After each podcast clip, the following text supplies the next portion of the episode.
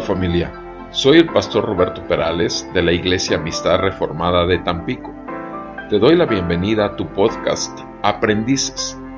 Nuestra meta es apoyarte a entregar la palabra de Dios con fidelidad, claridad, dependencia y en el poder del Espíritu Santo para una mayor efectividad en tu ministerio que el Señor te ha concedido.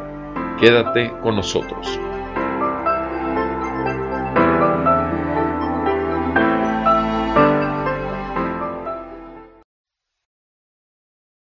Bienvenido nuevamente a tu podcast Aprendices. En esta ocasión quisiera leer Juan 14, versículo 10. Nuestro Señor Jesucristo hablando, dice así, Juan 14, 10. ¿No crees que yo estoy en el Padre y el Padre en mí? Las palabras que yo les digo, no las hablo por mi propia cuenta, sino que el Padre que mora en mí es el que hace las obras. Amén. Amado, ¿cómo elegir el texto a predicar o el pasaje, el capítulo? Cuando tienes que preparar un sermón, entre las cosas esenciales de la predicación es cómo elegir el texto. En este verso que leí, Juan 14:10, cuando Felipe le está preguntando a Jesús acerca de que le muestre a Dios, Jesús obviamente le contesta es que me has visto a mí, has visto al Padre. Pero en el versículo 10 lo dice así, ¿No crees que yo estoy en el Padre y el Padre en mí? Las palabras que yo les digo, no las hablo por mi propia cuenta, sino que el Padre que mora en mí es el que hace las obras. ¿Qué es lo que estamos viendo en ese pasaje? Por supuesto que estamos viendo lo que ocurrió en Génesis. En Génesis llamó Dios a la luz día y a las tinieblas llamó noche, y fue la tarde y fue la mañana un día. Llamó Dios a la expansión cielos, y fue la tarde y la mañana el segundo día. Llamó Dios a lo seco tierra y al conjunto, etcétera, etcétera. Todo el primer capítulo de la palabra de Dios en Génesis, el Señor dio la palabra y fueron hechos los, todos los elementos de la creación de Dios por la palabra. Nuestro Señor Jesús, cuando está hablando de que quiere demostrar que el Padre está en él, dice que él recibe la palabra y las obras son demostradas. Exactamente lo mismo sucede cuando tú o yo estamos en el perfecto y soberano plan de Dios como voceros de Dios, predicadores de Dios, siervos de Dios, maestros de la palabra, el Señor utiliza nuestras vidas puesto que en cada uno de nosotros existe el mismo Espíritu de Jesucristo que habitó en Pedro, en Pablo, en Juan y en todos, todos todos los discípulos del Señor aún después de Pentecostés. Amado, tú y yo tenemos el Espíritu de Dios de Cristo y el Padre, el Hijo, por el Espíritu Santo habitan en cada uno de nosotros. Cuando nosotros estamos tratando de buscar un texto para entregárselo a la congregación a través de un sermón que cada uno de nosotros elaboremos, vamos a tener un gran problema, porque es el texto que nosotros elegimos y es el sermón que nosotros fabriquemos. No, amado.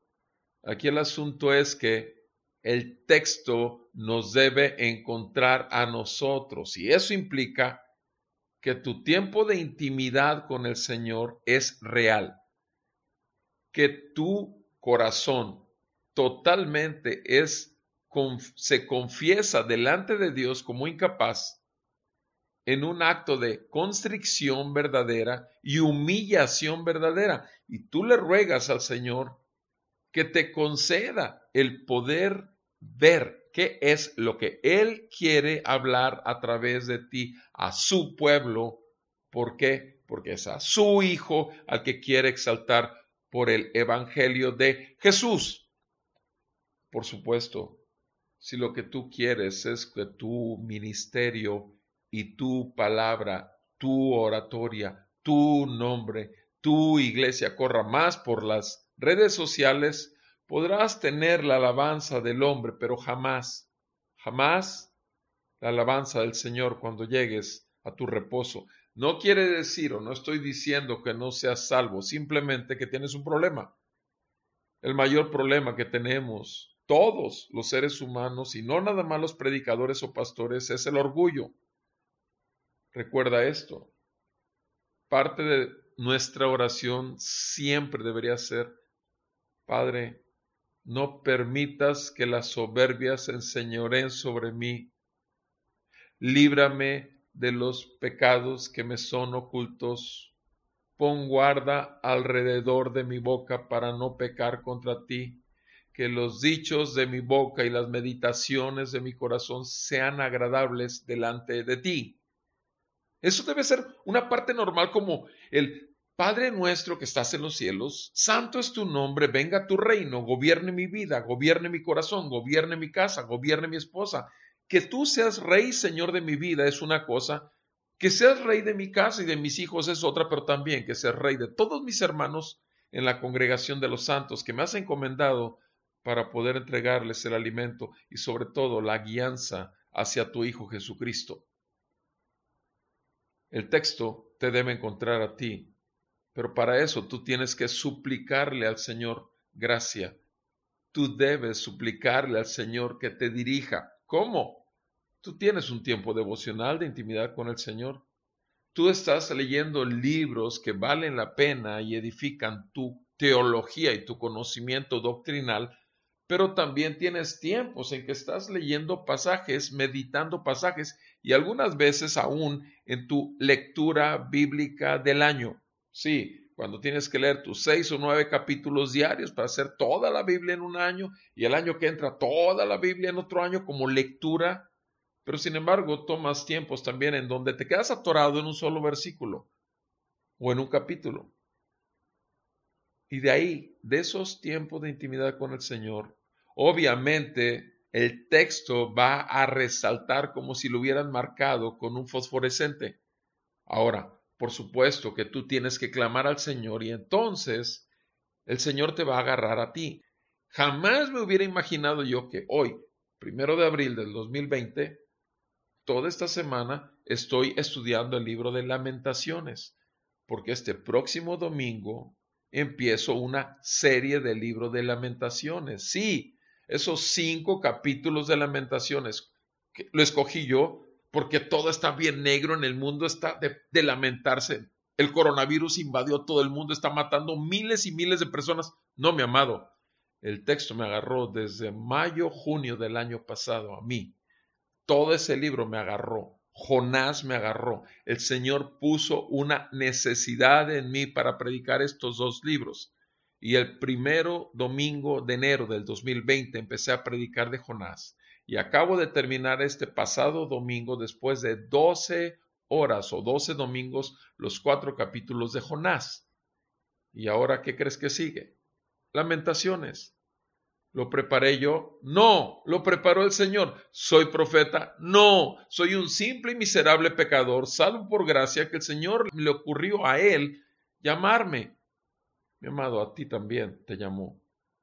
Simplemente estemos conscientes de nuestra incapacidad, estemos conscientes que es su poder, estemos conscientes que es su palabra, estemos conscientes que es el Padre el que va a hablarle a su pueblo. ¿Para qué? Para que sea manifiesta su gloria. Y no se puede ver más grande gloria que a Jesucristo, viviendo la vida que jamás podremos vivir tú y yo, muriendo la terrible muerte que fue por causa de tus pecados y los míos, y si tenemos una plena conciencia diaria de esto, vamos a poder realmente predicar en el poder de la resurrección de los muertos de Jesucristo, que también nos resucitó a ti y a mí para gloria del Padre. Ahí está el texto, ahí está la palabra. ¿De dónde sale? Él te va a encontrar, no te preocupes, es una certeza. Si Él te llamó, Él te capacitará. Y si Él capacita, Él te va a dar el alimento que tú simplemente vas a entregar en total incapacidad tuya, pero en la abundante gracia de la cual tomas cada vez que necesites socorro. Mi amado, considéralo. El Señor hace la obra y nosotros nos admiramos. Los resultados los vas a ver para gloria del Padre y te van a humillar cada vez más. Dios sea exaltado y todos nosotros humillados para que Jesucristo siga siendo proclamado en el poder del Espíritu Santo. El Señor bendiga tu vida, tu familia y tu ministerio. Nos vemos en la próxima, si el Señor lo permite.